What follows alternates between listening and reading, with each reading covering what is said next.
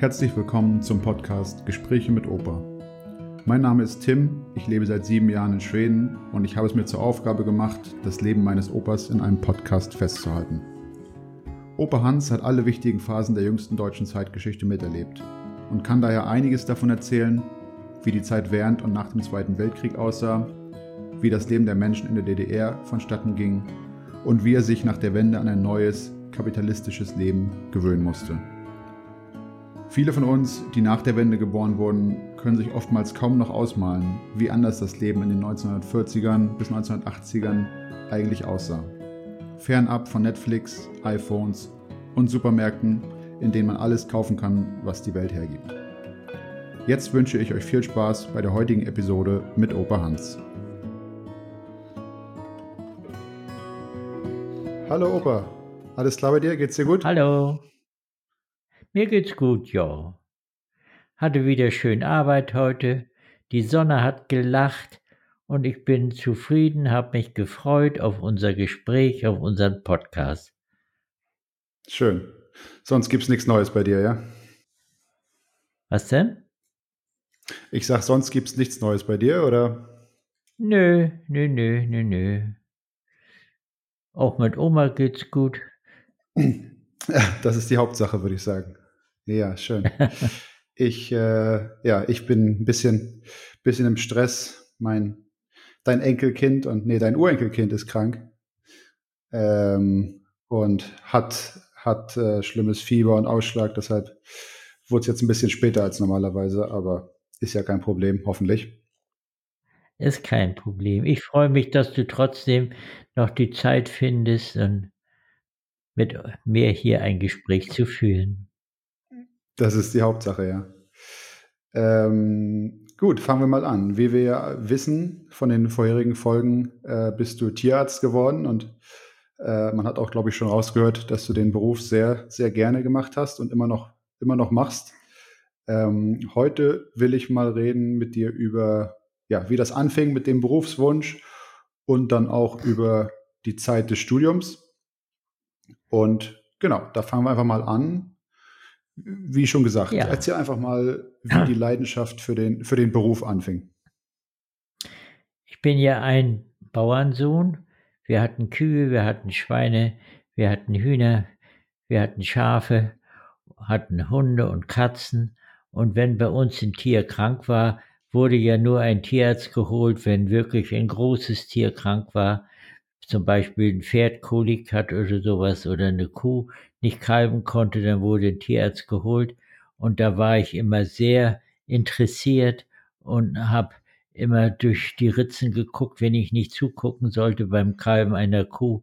Und dann sagte meine Mutter, Hänschen, du musst auch mal Tierarzt werden. Ich hieß ja Hänschen, weil mein Vater Hans schon hieß. Und da, da war ich vier, fünf Jahre. Und seitdem, wenn mich einer gefragt hat, äh, ich werde Tierarzt. Und das war sogar schon so, als ich in die Schule noch ging. Im Dorf wussten sie, der Junge von, äh, der will Tierarzt werden. Und dann haben sie mich schon geholt. Ich habe schon bei Bauern Ferkel kastriert. Ich habe geholfen, wenn, wenn eine Kuh nicht kalben konnte oder eine Sau äh, nicht mit dem Ferkeln vorwärts ging. Und das hat mir immer großen Spaß gemacht und deshalb habe ich alles meinem Berufswunsch untergeordnet. Äh, alles andere war nicht wichtig, ich hatte nie einen anderen Berufswunsch, auch wenn mir einer mal erzählt hat, ja, ich könnte ja auch Dozent und, Tier und Professor werden, aber das war alles nichts für mich. Ich wollte praktischer Tierarzt werden. Das war mein Berufswunsch von Kind auf an und ich habe immer so großes Glück gehabt, dass ich angenommen wurde von über 700 Bewerbungen und ich wollte gerne in Berlin studieren, das war nicht so weit. Ich hatte ja schon meine Verlobte, meine Christel und äh, in Berlin, es war nur noch die Möglichkeit in Leipzig zu studieren, aber ich wollte in Berlin und das hat auch insoweit geklappt. Ich brauchte nicht zur Armee. Äh, bevor wir äh, gleich zum, bevor wir zum Studium kommen, ich will noch mal ein bisschen nachfragen, das kannst du gleich noch erzählen. Ähm, du hast ja gesagt, du hast schon als Jugendlicher da mitgemacht äh, bei, bei Kastration und sonst was. Wie hast du das denn gelernt? Einfach nur vom, vom Sehen von anderen Tierärzten oder wie, wie lief das damals? Ja, äh, Ferkel kastrieren, das, das hat, ich habe von meinem Vater gelernt. Da wurde das Messer scharf gemacht und er hat die Ferkel gehalten und ich habe kastriert. Also das äh, war nicht weiter problematisch. Und ansonsten eine Geburtshilfe, ich weiß, bei einer Kuh und so, da habe ich äh, kaum Vorbilder gehabt, aber ich wusste ungefähr, wie das liegen muss und habe, äh, wenn ein Bein zurück war äh, bei der Kuh, dann habe ich das nach vorne geholt und habe das dann in die richtige Lage gebracht und dann konnte die Kuh pressen und das Kalb kam dann alleine rausgerutscht. Das war nicht so problematisch. Aber sonst dem Tierarzt geholfen habe ich als Schüler nicht. Erst als ich nachher Student war. Okay, aber so eine, so eine Sache wie heutzutage, wie ich das von dir kenne, dass du mit einem halben Arm in der Kuh verschwunden bist, sowas hast du noch nicht gemacht, schätze ich mal, als du so jung warst. Doch, habe ich gemacht.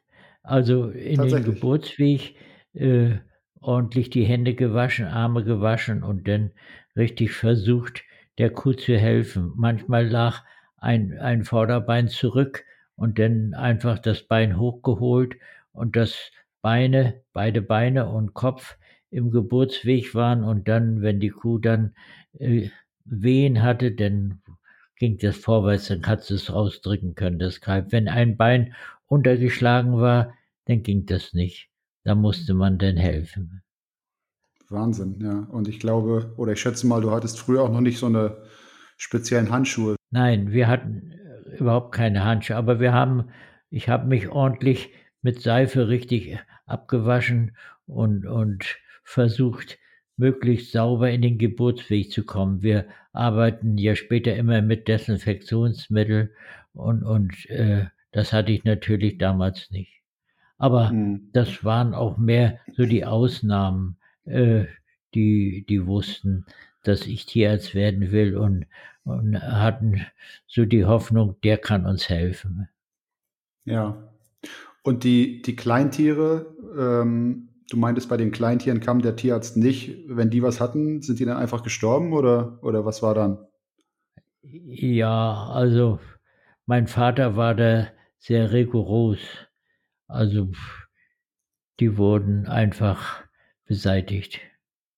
Also das tat mir immer sehr leid. Also auch, auch mhm. Katze oder Hund und, und meine mhm. geliebte Senta, als sie dann die Tochter äh, schon so weit war und, und sie ablösen konnte, da wurde meine liebe Diener einfach beseitigt, um nicht zu sagen totgeschlagen. Hm, das ist ganz Also für, hart, ja. für Kleintiere wurde kein Tierarzt geholt. Auf dem Bauernhof, das gab es nicht.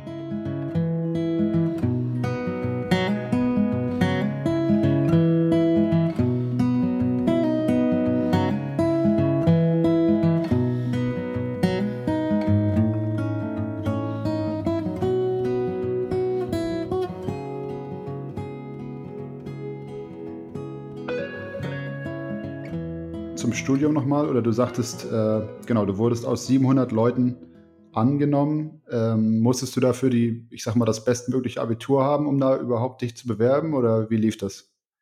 Ja, man musste ein sehr gutes Abitur haben und man musste Voraussetzung möglichst Arbeiter- und Bauernkind sein. Also dann ja. äh, hatte man eine bessere Chance als andere. Und, und da wurde ich denn ausgewählt. Es wurden 125 angenommen und da war ich dabei. Was war ich glücklich? Und dann äh, mhm. hieß es ein Jahr in der Produktion im, im mhm. Oderbruch. Das war ein sozialistisches Jugenddorf, nannte sich das Genschmar. Und äh, wir waren dort mit acht Vorstudenten. Und da ich gerne gearbeitet habe und, und äh, alles kannte, die arbeiten äh, auch auf dem Feld und, und wir haben da äh, Zuckerrüben geerntet, Kartoffeln geerntet und das äh, war für mich nichts Neues. Ich habe immer gerne da mich eingebracht und gearbeitet und immer auch gesehen, dass ich ordentlich ein bisschen Geld verdiente und nachher als Melker habe ich richtig gut Geld verdient. War zwar hartes Brot, habe kaum mal frei gemacht, aber das war mir egal. Ich wollte bisschen Geld auf die Kasse bringen, damit ich äh, beim Studium nachher äh, Geld hatte, um Bücher und so weiter zu kaufen. Ja, okay, ja. Und wie du dann schon gesagt hast, ist es dann am Ende Berlin geworden. Ähm, und wir haben jetzt ja gerade vom Geld geredet. Dann erzähl mir doch mal, wie, wie hast du da in Berlin gewohnt und was hat das ja. gekostet und woher hattest du dein Geld auch in der Zeit?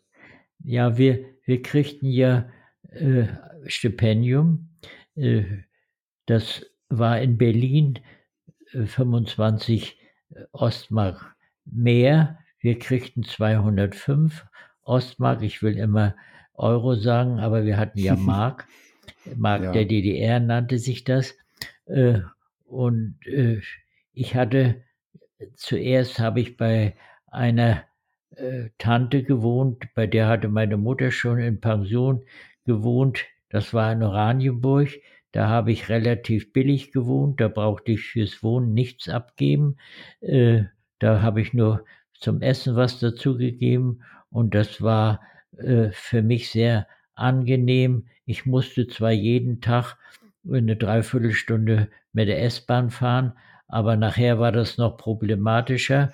Ich habe ja 60 mit dem Studium angefangen und 61 war ja der sozialistische Frühling.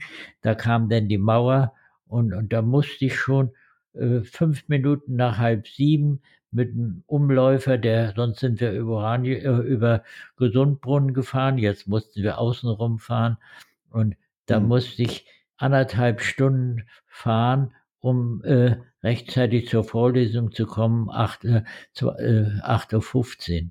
Und das war belastend. Ich musste auch noch mit dem Fahrrad immer zwei Kilometer äh, dort, wo ich gewohnt habe, äh, am Lenitzsee äh, bis zur S-Bahn hin. Und naja, das war stressig. Und dann hatte ich Glück, als ich im dritten Studienjahr anfing, da hörte ich von einer, äh, die aus dem äh, fünften Studienjahr aufgehört hatte, die äh, hat mir ihre, ihr Zimmer übergeben. Und mhm. das war in Berlin, äh, Pankow, äh, in der Schönhauser Allee, neben der Schönhauser Allee. Und da hatte ich das günstig, da konnte ich immer mit dem Fahrrad bis zur Friedrichstraße, Hannoversche Straße, wo unsere Uni war. Und äh, da ich das, die ersten Prüfungen sehr gut gemacht hatte, die, die Grundfächer Zoologie, Botanik, Anatomie, Physiologie, äh, da kriegte ich dann ab zweiten Studienjahr 80 äh, Ostmark mehr, Mark der DDR, äh, so mhm. dass ich 285 hatte und damit kam ich sehr gut aus. Ich zahlte für das Zimmer zahlte ich 45 Ostmark im Monat. Und, und das Essen war auch relativ billig wir hatten nicht viel. Ich weiß von meinem äh, Kumpel Hans-Jürgen, äh, der wohnte auch in der Nähe und dann haben wir uns oft getroffen und dann äh, erzählte er, er macht immer Schiebewurst. Er hat eine Scheibe Wurst auf die Stulle gelegt, mit den Zähnen weitergeschoben, abgebissen. So konnte man mit einer Scheibe Wurst die ganze Stulle essen. Also das war so ein bisschen, äh, ja. um über die Runden zu kommen. Aber ich hatte eigentlich immer genügend Geld und es waren etliche, die äh, weniger Geld hatten und mehr verbraucht haben. Gerade die eine bei uns, die rauchte so gerne. Dann kam sie, Hans, hast du nicht noch mal Geld? Dann konnte ich ihr immer noch Geld borgen. Also so war ich äh, eben ausgerüstet und, und nicht musste nicht noch von anders was von jemand anders was borgen oder kam in mhm. Geldnot. Und da ich mir was gespart hatte, konnte ich auch Fachbücher kaufen und war eigentlich immer gut dran beim Studium. Ich hatte mhm. ja schon meine Verlobte, meine Liebste und das war auch äh, ein bisschen schwierig. Meine Eltern, die waren erst nach Herzberg, Elster gezogen und dann nach Eisenach und man kriegte nur einen verbilligten Fahrschein äh, zu den Eltern. Und da habe ich dann schon immer vorher rumgetrickst und äh, dann haben wir dann auch gleich nach dem zweiten Studienjahr geheiratet, äh, 1962 und ich war da in guten Händen und musste nicht wie andere auf Brautschau gehen oder damit die Zeit verbringen. Ich konnte mich ganz und gar aufs Studium konzentrieren, war zwar ein bisschen Schmalspur, kam äh, in andere äh, Universität, in andere Studiengänge überhaupt nicht rein. Ich habe nur meine Veterinärmedizin gesehen und, und war mhm. immer fleißig, war immer gesund, habe immer alles mitgeschrieben. Mein Freund, mit dem ich zusammen im Oderbruch war, der hatte manchmal so depressive Phasen, dann kam er 14 Tage nicht. Dann habe ich mit Blaubogen für ihn mitgeschrieben und habe ihm das dann nachher gegeben und äh, wir haben uns da immer sehr schön gegenseitig unterstützt. Hm. Aber, Aber der hat es am, e, am Ende auch geschafft. Der hat es auch geschafft. Äh, für mich gab es, gab es eigentlich nur immer das Studium. Ich hatte das Ziel vor Augen und äh, war immer aktiv äh, ich war das Arbeiten gewöhnt und äh, das war für mich das Wichtigste. Äh, und war auch immer fleißig und hab, bin durch keine Prüfung gefallen, habe alle immer mit gut und sehr gut bestanden. Also schön, ja. Ich war eigentlich kein Streber, aber äh, ich hatte immer das Ziel vor Augen, äh, du willst Tierarzt werden und, und da muss was für tun. Richtig, ja. Wie oft hast du äh, Oma in der Zeit gesehen? Und, ähm naja, wir, wir waren ja, waren ja doll verliebt und äh, alle 14 Tage habe ich versucht, bin ich nach Hause gefahren. Jetzt eben schon mit einem billigen Fahrschein. Ich glaube, ich zahlte für hin und zurück 21 Mark. Äh, und, aber ich habe immer dreimal inzwischen geschrieben. Jeden Mittwoch, jedes Wochenende und dann wieder Mittwoch, wenn ich nicht nach Hause gefahren bin. Ich habe so viel schöne Liebesbriefe bekommen und auch geschrieben. Wir haben einen ganzen Karton voll Briefe, die wir uns in der Zeit geschrieben haben. Und, und das war so ein, ein schönes Gefühl. Äh, man äh, hatte jemand, der einen geliebt hat und ich habe immer festgestellt, das Beste ist, was man haben kann, ist geliebt zu werden. Ich hatte so eine, eine alte Wirtin, so vom alten Schlag, äh, die hat nie arbeiten dürfen, weil ihr Mann, der war Buchdrucker und, und da durften die Frauen nicht arbeiten.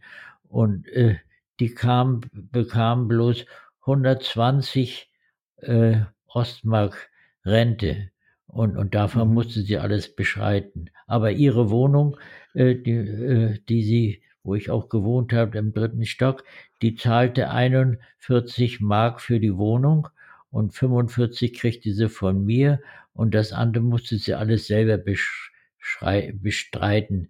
Aber mhm. sie war auch immer sehr hinterher, äh, dass ich nicht zu viel Strom verbrauchte, nicht so viel Wasser verbrauchte, so wie ich mal äh, oben äh, war der Kronleuchter, da brannte eine Birne und wenn ich dann noch äh, eine Stehlampe an meinen Tisch gestellt habe, um besser zu lesen, dann kam sie manchmal rein. Die, der Zähler, der rennt wieder so. Und, und dann musste ich das eine ausmachen. Also sie war, äh, musste eben sehr sparsam sein, war aber auch bisschen, bisschen kleinlich so. Das war meine Frau Hertel. Erzähl mal, ähm, das Studium an sich, war das, wie man sich das heute vorstellt, also den ganzen Tag lang Vorlesung oder vielleicht, ich sage jetzt mal mehrere Blöcke zumindest ähm, und dann einfach klass klassisches Mitschreiben oder wie lief das bei euch? Ja, also äh, wenn wir äh, was äh, wissen wollten oder wenn wir was erfahren wollten, dann mussten wir zur Vorlesung gehen und mitschreiben.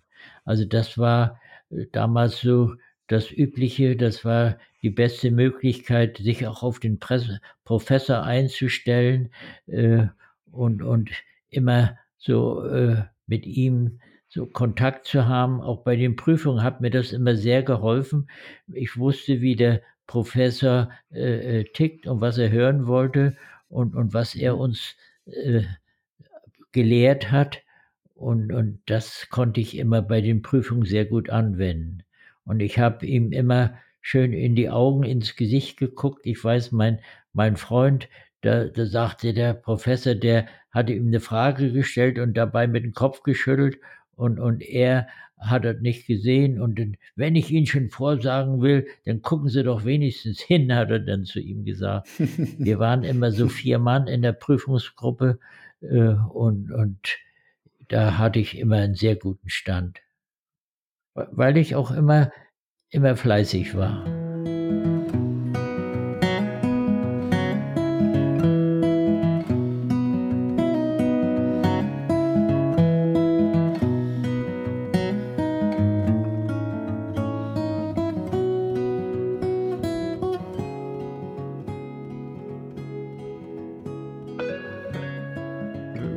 Vorstelle, wie ihr damals Referate und Arbeiten schreiben musstet und dann in die, in die Bibliothek. Ich meine, kannst du dir überhaupt vorstellen, wie das ist? Heutzutage kann man ja im Prinzip jeden Text, den man finden will, kann man ja innerhalb von mehreren oder, oder wenigen Sekunden im Internet finden.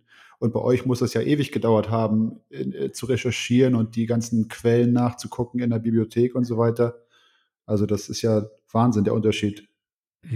Ich hatte mir entsprechende Bücher von den Professoren äh, Fachbücher besorgt, hatte sie gekauft und äh, bin eigentlich als Student nicht in die Bibliothek gegangen, aber nachher zur Doktorarbeit, da äh, hatte ich ja ein, ein Thema äh, in der Biochemie und, und da kam eine Mitstudentin auf mich zu und wollen wir nicht zusammen eine Arbeit schreiben? Und das haben wir dann auch gemacht und hatten das Thema äh, Problem der Stoffwechselstörungen durch Eiweißüberangebot und da haben wir dann auch recherchiert in Fachbüchern und haben äh, Versuchsgruppen mit Schweinen und mit Kaninchen durchgeführt, haben dann den Urin gesammelt, den untersuchen lassen und äh, das, das war schon im, im vierten, fünften Studienjahr äh, waren wir da sehr effektiv und als ich dann mit dem Staatsexamen fertig war, hatten wir auch schon unsere Doktorarbeit fertig,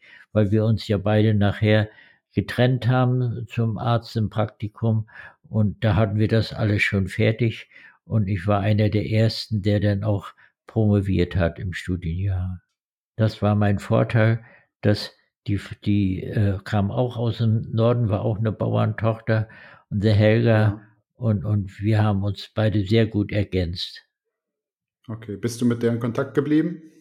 Wir sind in Kontakt geblieben, äh, das ganze Studium über. Als sie 80 wurde, habe ich sie angerufen, hat sie sich sehr gefreut und, und wir äh, hatten immer irgendwo ein gutes Verhältnis. Die hatte auch drei Kinder und, und ihr Eberhard, der war immer so eifersüchtig, äh, wenn wir beide zusammen dann in den, äh, gesessen haben und geschrieben haben und, und gelesen haben und äh, denn, aber ich konnte ihn immer beruhigen, du brauchst keine Angst zu haben. Ich habe meine Frau und, und du hast deine Helga und dann ist gut. Und als wir alles fertig waren und äh, mit allem fertig waren, da sind wir nochmal zusammen beide ausgegangen äh, und, und haben so ein bisschen gefeiert und äh, das war ihm gar nicht recht, aber das wollten wir beide nochmal ein bisschen Abschluss, ein bisschen ausklingen lassen. Ja, das gehört sich so, würde ich sagen, nach einer, ja. nach einer Doktorarbeit. Ähm, genau, dann komme ich gleich zu dem Thema nochmal weiter. Also, wie es klingt, warst du sehr, sehr wenig feiern. Kannst du dich vielleicht trotzdem an irgendwelche Abende oder Begebenheiten erinnern, wo ihr dann doch mal oder wo du doch mal weg warst und was gemacht hast? Wir, wir hatten äh, in der Friedrichstraße, da war eine, eine Kneipe, die hieß 116 und wenn wir Prüfung hatten oder, oder Testate oder sowas und das bestanden hatten, dann sind wir öfter mal in die äh, Gaststätte da gegangen, in die 116 haben Bier getrunken, das war relativ billig, ich weiß gar nicht, 50 oder 60 Pfennige und, und haben da auch mal dann gesungen und, und haben äh, so richtig ein bisschen gefeiert, aber sonst ausgegangen äh, bin ich, ich weiß, einmal hatten mich zwei äh, Kommilitonen animiert, wir gehen mal in Klärchens Ballhaus. Das war da in der Linienstraße, Ackerstraße, da war mit Tischtelefon und so weiter. Aber wir, die, die Damen, die da saßen, die sahen uns an, die haben kein Geld. Äh, ich, wir haben dann auch mal welche denn angerufen, aber wir haben da, ich glaube, ich habe einmal getanzt. Äh, die haben uns natürlich nicht für voll genommen. Ansonsten, wir haben äh, gefeiert, da war auch meine äh, Frau Christel da, Bergfest oder Abschlussfest. Da haben wir sehr schön äh, gefeiert und das war auch gut vorbereitet. Ansonsten so feiern äh, bin ich oder abends in der Gaststätte, das gab's gar nicht. Ich hatte immer das Studium im Kopf und wenig Geld und, und kam immer so ganz gut über die Runden. Ja. Hattet ihr im Studium ein Praktikum, das ihr irgendwie machen musstest oder so, ein, so eine Art Praxisjahr? Äh, im, Im dritten Studienjahr hatten wir Praktika, äh, einmal beim Tierarzt, da bin ich dann immer in der Nähe hier gewesen, wo meine Frau wohnte und, und habe da äh, bei Tierärzten Praktika gemacht. Und ich weiß einmal, ich hatte ja schon äh, die Fahrerlaubnis machen können äh, in Berlin 63 und äh, da war ich bei dem einen Tierarzt und der hatte so einen großen Volga und ich hatte überhaupt keine äh, Erfahrung im Fahren und dann, ja, hier nehmen Sie mal den Volga und fahren da in, in das Dorf und, und nehmen dann eine Nachgeburt ab. Oh, da habe ich richtig Schiss gehabt mit diesem großen, breiten Volga, aber ging alles gut. Und bin dann auch viel mit dem Motorrad gefahren, mit so, so einer äh, RT 125 und dann nachher auch mit einem PAP 70 mit so einem, äh, äh, na, wir nannten das immer P70. Äh, das war auch so ein, das, das gab es nachher nicht mehr in der DDR. Aber der Tierarzt, der hatte das so als Zweitwagen. Wir waren ja alles, er war ja auch staatlich angestellt und, und dann konnte ich mal mit so einem äh, billigen Auto fahren oder zum Impfen von Schweinen und Kühen bin ich dann mit dem Rucksack und dann mit, mit dem Motorrad gefahren, mit dem kleinen Motorrad. Ich hatte ja zum Glück die Fahrerlaubnis dann gemacht für Motorrad und für Auto und für Trecker hatte ich sie auch schon. Äh, die hatten wir ja schon während der Schulzeit machen können. Also insofern war ich immer gut beraten, dass ich das alles hatte und, und auch das Arbeiten in der Praxis hat mir immer großen Spaß gemacht. Macht es ja bis heute noch, würde ja. ich sagen. Das, das war mein Beruf und heute ist es mein Hobby. Ja. Zum Abschluss würde ich noch mal fragen wollen, würdest du sagen, dass dein Studium oder das Studium die schönste Zeit in deinem Leben war oder war das dann doch eher eine Pflicht, die du erfüllen musstest, um Tierarzt zu werden? Die schönste Zeit war es nicht, aber, aber es, es war keine schlechte Zeit. Äh, es, äh, ich wollte ja Tierarzt werden und das war die Voraussetzung und, und deshalb äh, habe ich das alles so hingenommen, wie es war und äh, war immer irgendwie nie unglücklich. Hatte auch immer Freunde und äh, war eingebunden in, in, mit den Kommilitonen. Äh, wir haben Schach gespielt zusammen äh, und, und haben auch mal Skat gespielt. Ich habe eine, der auch mit mir im Oderbruch ein Jahr gearbeitet hatte, der hatte da eine Freundin gefunden. Äh, das heißt, sie hat wohl ihn gefunden. Jedenfalls, sie war größer als er. Und ich habe mal bei ihm, er wohnte dann nachher in Buch, hatte schon drei Kinder mit der. Und dann haben wir, hatte ich ihm geholfen, die Stube tapezieren und sowas aber ja. er war eben nicht glücklich mit der äh, und hat sie nachher auch verlassen mit den drei Kindern und hat dann nachher eine andere gehabt. Es war äh, dem der Frau gegenüber war das unfair. Ja, ja, da hattest du, da hattest du es besser. Ich hatte das besser. Ich war in festen Händen und war glücklich. Ich äh, brauchte nie äh, also irgendwie andere, die sich Frau oder ein Mädchen suchen mussten, das, das brauchte ich alles nicht. Da, da war ich denn groß im Vorteil. Ja, sozusagen, ja. Ja. Schön, Opi. Hattest du vielleicht noch irgendein Lied aus der Zeit, wo du sagst, das, das würdest du gern singen oder meinetwegen kannst du heute auch was ganz anderes singen, vielleicht vom Shantychor, Ja, äh, was auch wir, immer du möchtest. wir haben, wenn, wenn so Feierlichkeiten waren mit Professoren, denn da waren auch etliche Lateiner drunter und dann haben wir immer so ein lateinisches Lied gesungen. Ich kann aber bloß noch die erste Strophe. Äh, und in der Kneipe haben wir gerne gesungen von den alten Germanen. Ich singe jetzt mal erstmal dieses lateinische Gaudiamus igitur. Gaudiamus igitur, juvenistum sumus. Gaudiamus igitur, juvenistum sumus. Post secundam juventutem, post volescam senectutem, nos habebet humus, nos habebet humus. Das ist so der Lebenskreis, äh, die Freude, dass man geboren ist und dann in der Jugend äh, und dann nachher als Senior im Alter.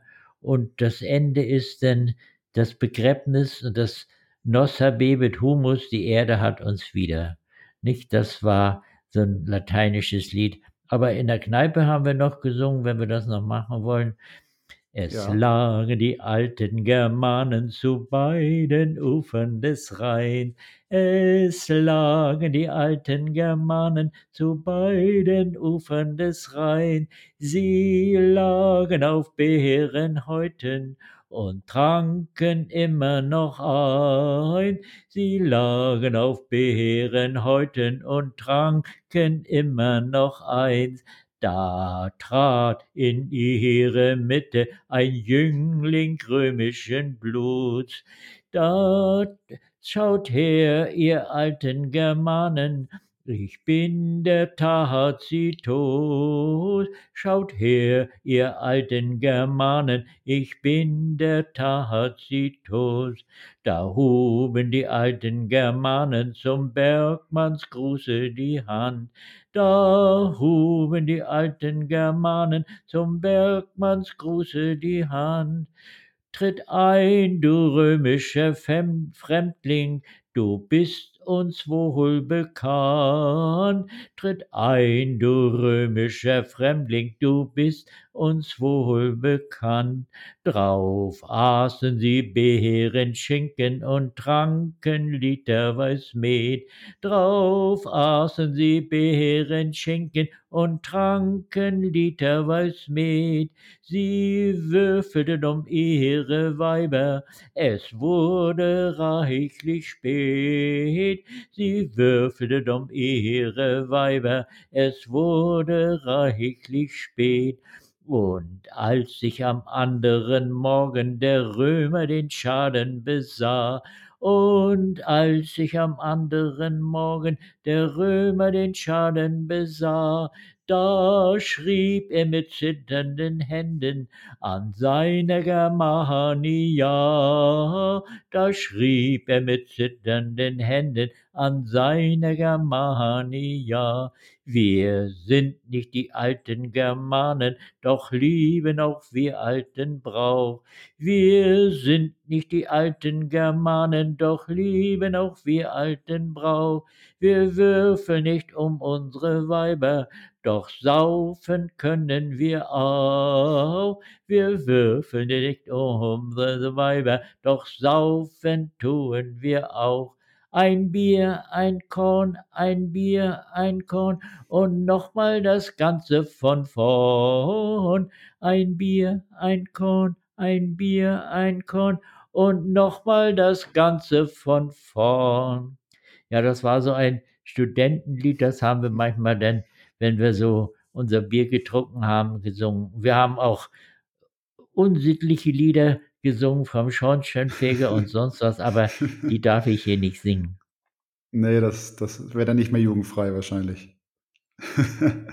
Schön, Oppi, ja. War wieder mal ein schönes Gespräch mit dir. Vielen Dank für die, Ja, für die Geschichten. ich freue mich auch immer, dass mein, mein Leben nochmal so vor mir abläuft und ich so mit meiner Vergangenheit doch nicht hadern muss, dass ich damit sehr zufrieden bin.